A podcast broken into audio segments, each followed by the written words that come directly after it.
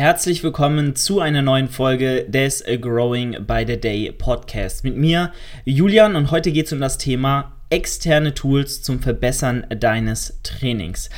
Eine Sache, die ich ja so ein bisschen immer nicht skeptisch, also ich bin jetzt hier nicht irgendwie so ein Typ, der sagt, boah, nutzt bloß gar nichts aber ich sehe doch immer mal wieder Leute, die es halt einfach so ein bisschen übertreiben, meiner Meinung nach, gerade was externe Faktoren angeht. Denn ich bin der Meinung, du solltest eigentlich auch ohne nichts, haben wir im Lockdown eigentlich ganz gut gelernt, ähm, deine Leistung abrufen können und auch ein effektives Training ähm, abreißen können, gestalten können und durchführen können. Und ähm, wenn jemand irgendwie Kniestulpen braucht, Riechsalz braucht, noch Ohrfeigen ins Gesicht braucht, noch drei Leute, die einen anschreien, äh, bei einem Satz Beinpresse, um da irgendwie das Maximum rauszuholen. I don't know. I don't know. Weil was machst du denn, wenn diese Leute nicht da sind? Bist du dann auch in der Lage, diese Leistung abzurufen, die du das letzte Mal abgerufen hast?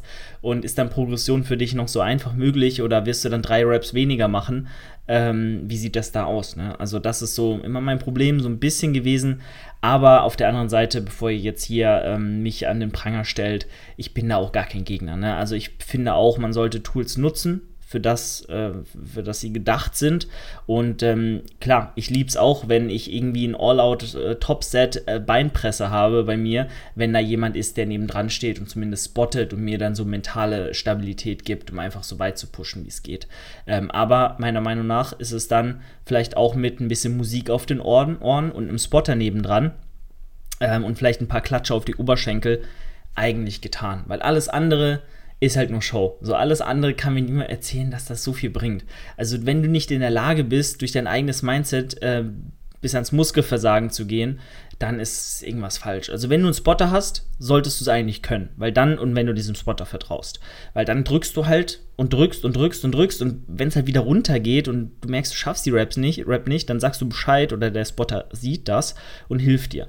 Ähm, aber ich glaube nicht, dass du diese Rap dann, wenn du failst, geschafft hättest, wenn noch fünf Leute dich angeschrien hätten. Wenn ein Muskel versagt, dann versagt er. Und dann ist halt auch nichts mehr mit, ähm, weiß ich nicht, anderen Sachen. Ne? Und klar, es geht immer noch so ein bisschen mehr, so ein Ticken, vielleicht in der Grund, also in der Grund, im Grundaufbau deiner Leistungsfähigkeit. Ähm, aber nochmal, das wird dir keine ganze Rap mehr geben. Das, davon bin ich überzeugt. Das vielleicht ein bisschen. So vielleicht, eventuell kriegst du es dann hoch, aber es ist auch wirklich davon abhängig, äh, wenn du irgendwie 15 bis 20 Raps machst, dann schaffst du vielleicht da noch eine Rap mehr. So, dann ist eine Rap mehr auch nicht die Leistung wie bei einem 4 bis 8er Set oder so. Dann kannst du eventuell nochmal mit unglaublichem Willen und durch den größten Schmerz der Welt äh, zu gehen, nochmal diese Rap irgendwie raushauen, so. Aber äh, mehr auch nicht. Und ähm, deswegen war ich immer bis jetzt, und dann kommen wir auch zum Pro-Aspekt dieser ganzen Geschichte immer so ein bisschen skeptisch gegenüber diesen Leuten, die da irgendwie bei jedem Satz, in jedem Training einem Trainingspartner und mit, ähm, äh, mit 500 Gramm Milli, 500 Gramm, 500 Milligramm Koffein ins, ins Training gegangen sind und dann, ach, was weiß ich. Also finde ich immer kritisch. Äh, oder zumindest sollte man das kritisieren dürfen. So, oder, oder hinterfragen dürfen, ob das wirklich einen Mehrwert bringt und notwendig ist. Oder ob es nicht auf der anderen Seite sogar einen negativen, äh, einen negativen Beigeschmack hat, wenn du dann mal nicht diese Dinge zur Verfügung hast. So, aber jetzt mal zum positiven Aspekt. Was können diese Dinge dann doch tun? Wie schon gesagt, sie können helfen, sie können dich pushen, auch gerade beim wenn du einen schlechten Tag hast.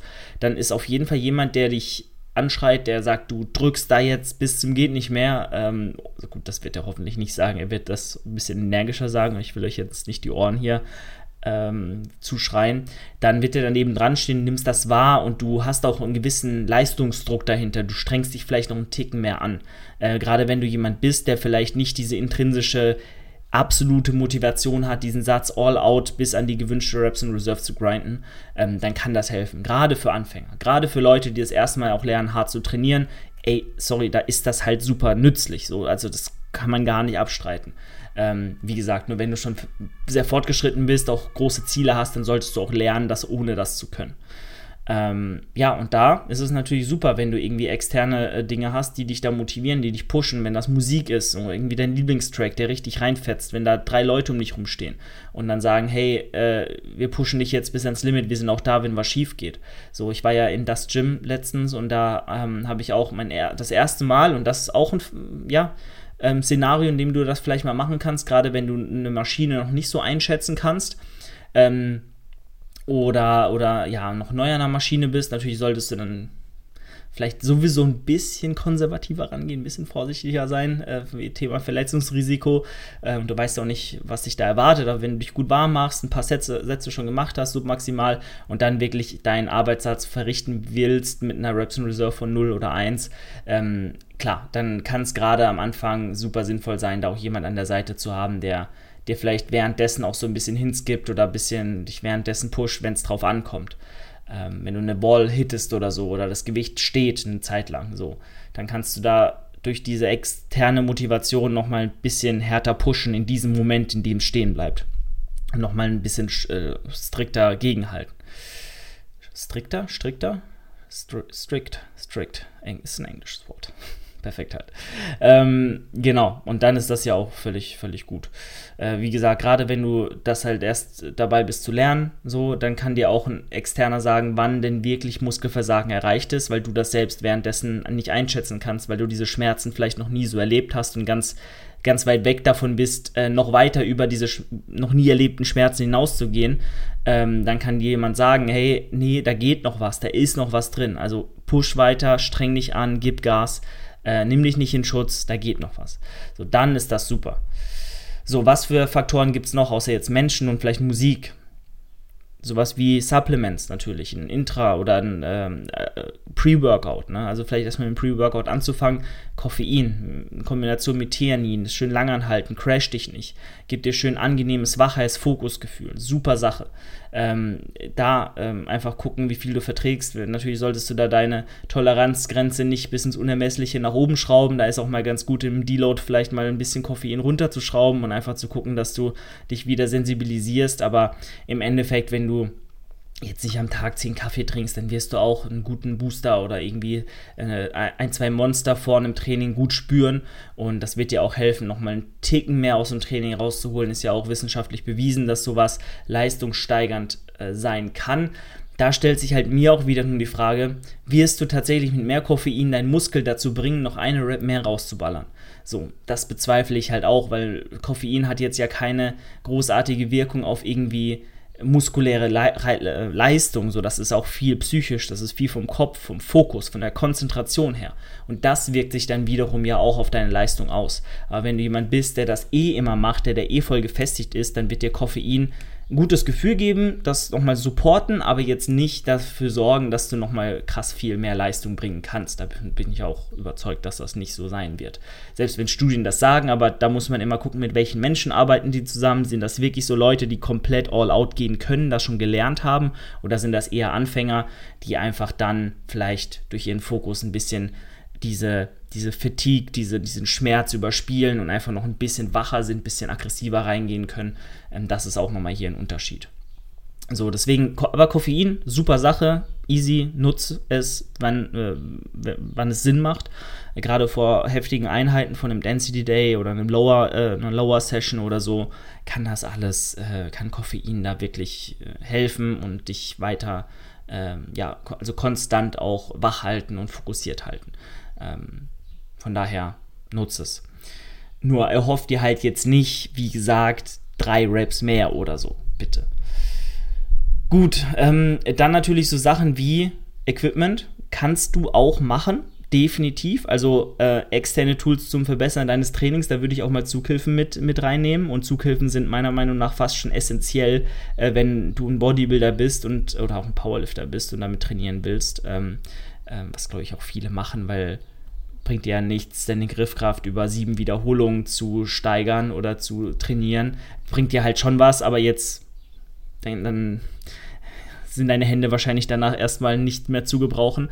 Ähm, und deswegen machen ja auch, glaube ich, soweit ich weiß, viele Powerlifter auch gerne Higher-Rap-Sätze, volumenlastigere Sätze auch mal mit Zughilfen, weil am Ende vom Tag, wenn du einen Hook-Grip kannst zum Beispiel, dann wird der halten. So, da ist halt kein keinen Spielraum, den, dass er nicht hält, äh, wenn du den beherrschst bis zu einem gewissen Punkt. Und jeder macht das auch anders. Ich will hier niemals verpauschalisieren. Nur wenn ich jetzt allgemeinere Aussagen treffe, dann sind da ja, also ist das ja tendenziell eher so und nicht anders, wenn ich, also mal nach meiner Auffassung nach. Ähm, deswegen, mich haben schon Leute äh, verurteilt, nur weil ich mir irgendeine pauschale Aussage getroffen habe, aber dabei war die einfach nur so darauf ausgerichtet, dass ich gesagt habe, die meisten Leute machen das so und so und nicht alle Leute machen das so und so und es äh, gibt keine zwei Meinungen. Ähm, so, von daher nicht nur Powerlifter profitieren manchmal von Zughilfen, sondern auch Bodybuilder und vor allem dann, ja, wenn der Unterarm zum limitierenden Faktor potenziell werden kann, so, das sind halt RDLs, das sind alle Kreuzhebevariationen, ähm, das sind alle Pull-Variationen, äh, was, was irgendwie Rudern angeht, freies Rudern, auch, aber auch im Kabelzug, äh, Lat-Pull-Downs, selbst bei Klimmzügen kann man das machen, aber auch bei, bei Bizeps-Curls zum Beispiel, ne, wenn du 20 Kilo Hantel in der Hand hast und die halt ähm, ähm, ja, alternierend links und rechts ausführst, die Bizeps-Curls, dann hältst du vielleicht schon mal diese Hantel über äh, ein, zwei Minuten da und äh, ein, zwei Minuten eine Hantel zu halten, ohne Zughilfen, gerade wenn es warm ist und du schwitzige Hände hast, äh, bitte nicht machen. Und wenn mir jemand sagt, er will seine Unterarme trainieren und deswegen nimmt er keine Zughilfen, kann er diesen Podcast gerne mal deabonnieren und nicht mehr reinhören, äh, weil das Argument habe ich noch nie verstanden. Ähm, du wenn du deine Unterarme trainieren willst, dann mach spezifische Übungen für den Unterarm. Aber ich habe noch also ich habe noch sehr, sehr, sehr, sehr, sehr wenige Bodybuilder auf dieser Welt gesehen, die zu dünne Unterarme hatten. Weil Unterarme werden halt nicht gejudged, so oder kaum. So wirklich fast gar nicht. Und äh, genauso wie die Waden und auch die Bauchmuskulatur wie alle Muskelgruppen, aber die besonders sind halt auch Unterarme sehr, sehr, sehr genetisch ähm, veranlagt. Und wenn du einfach sehr, sehr dünne Unterarme hast, dann wird das auch nicht mit e extra viel isoliertem Unterarmtraining passieren, dass die dick werden oder nur weil du die Zughilfen weglässt und dich somit im Rücken absolut limitierst, ähm, werden sie nicht dadurch größer. So, das bitte. Also der Reiz reicht dafür niemals aus und auch das Hypertrophiepotenzial in der Richtung ist da doch eher limitiert im Vergleich zum Rücken, was ja eine viel wichtigere Muskelgruppe ist, was in diversen Posen mit dem Lat, mit dem oberen Rücken einfach super, super viel ausmacht, was Punkte angeht. Und deswegen bitte nutzt Zughilfen. So. Handgelenkbandagen ist äh, meiner Meinung nach, war früher mal eher genutzt, häufiger so. Jetzt momentan eher weniger. Also ich sehe es jetzt wirklich sehr, sehr selten nur noch, dass man das wirklich exzessiv nutzt. Klar, wenn du irgendwie jetzt einen ganz, ganz schweren Satz konventionelles Bankdrücken hast, dann kannst du es machen, einfach um ein bisschen Stabilität reinzukriegen. Aber gerade im Bodybuilding, ähm, weiß ich nicht, äh, bewegst du da jetzt keine extremen Lasten, was das konventionelle Bankdrücken angeht, ähm, die da irgendwie, wenn du das ein bisschen übst, ein bisschen dich langsam rantastest an diese Arbeitsgewichte, dann wird dich das dann nicht limitieren, nur weil du keine äh, Handgelenkbandagen anhast. Kann man aber dennoch machen, wenn es psychisch vom Kopf her so ein bisschen hilft.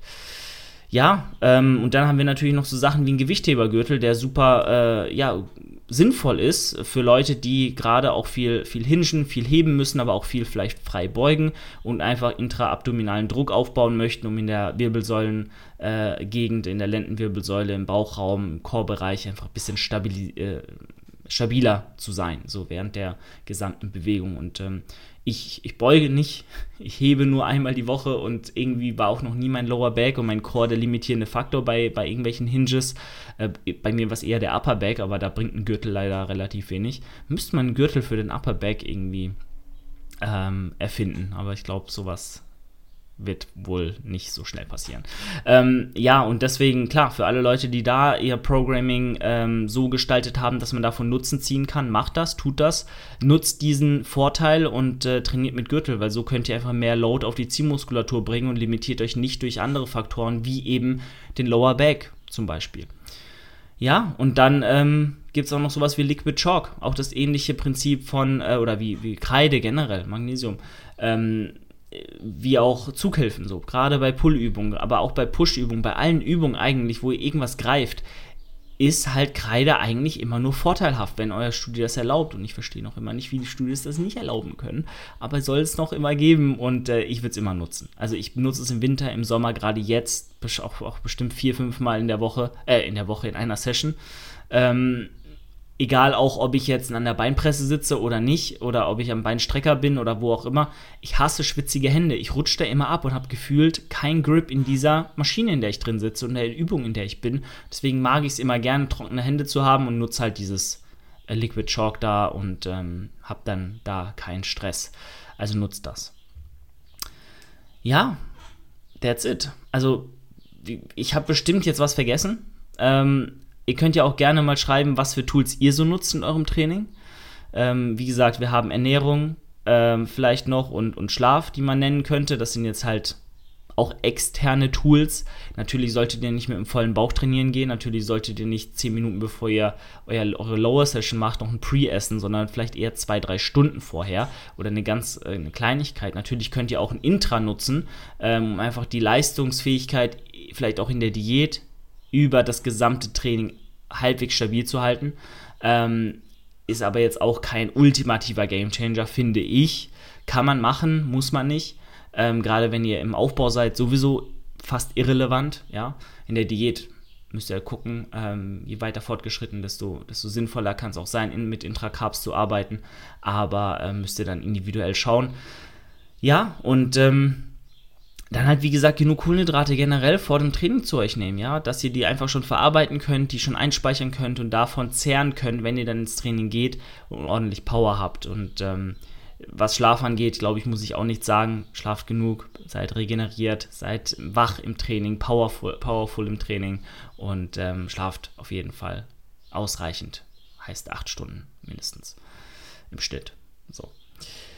Gut, in diesem Sinne sind wir für diese Episode soweit durch. Ich hoffe, ihr hattet Spaß und ich hoffe, ihr konntet ein bisschen was mitnehmen und verzeiht mir meinen kleinen Rant bezüglich generell diesen Ansatz an Trainingsequipment und, und Hilf, Hilfsgüter sozusagen, weil man muss es auch ohne schaffen. Man muss auch ohne diese ganzen Dinge irgendwie ein Training hinbekommen. Klar, wenn du jetzt 180 Kilo hebst, dann wird es wahrscheinlich schwer, äh, produktiven Hinschien zu bekommen ohne Zughilfen. Das jetzt mal dahingestellt, das jetzt mal außen vor genommen. Aber der Rest ist eigentlich ziemlich, also sollte jetzt nicht so eine Rolle spielen. So. Und dementsprechend ähm, guckt mal, was ihr wirklich braucht. Schleppt nicht euren ganzen Kleiderschrank mit ins Gym. Oft ist auch ganz viel Kopfsache und äh, Kopfsache kann man auch oder mentale Abhängigkeit von bestimmten äh, von bestimmtem Equipment kann man auch ablegen, kann man sich auch abgewöhnen, wenn man merkt, es macht halt einfach gar keinen so großen Unterschied in der Praxis. Okay, ich verabschiede euch. Ich würde mich natürlich freuen, wenn ihr diesen Podcast in eurer Instagram-Story teilt und euren Freunden davon erzählt. Verlinkt mich gerne und lasst dem Podcast eine Bewertung da. Und in diesem Sinne bin ich raus. Ich wünsche euch einen wundervollen Tag. Euer Julian. Ciao, ciao. Das war die heutige Folge des Growing by the Day Podcasts. Wenn euch die Folge gefallen hat, lasst doch gerne bei Spotify eine 5-Sterne-Bewertung da oder schreibt mir einfach euer Feedback per Instagram. Bei Instagram könnt ihr auch immer wieder vorbeigucken. Dort rufe ich regelmäßig zu Fragerunden auf bezüglich des Podcasts, wo ihr euch dann auch gerne beteiligen könnt und wir auf eure Fragen, Anliegen oder Themenvorschläge eingehen können. Ansonsten würde es mich sehr, sehr freuen, wenn ihr auch das nächste Mal wieder am Start seid und äh, hier zuhört. Und äh, ja, ich freue mich auf ein Wiederhören. Ich hoffe, ihr auch. Euer Julian. Ciao, ciao.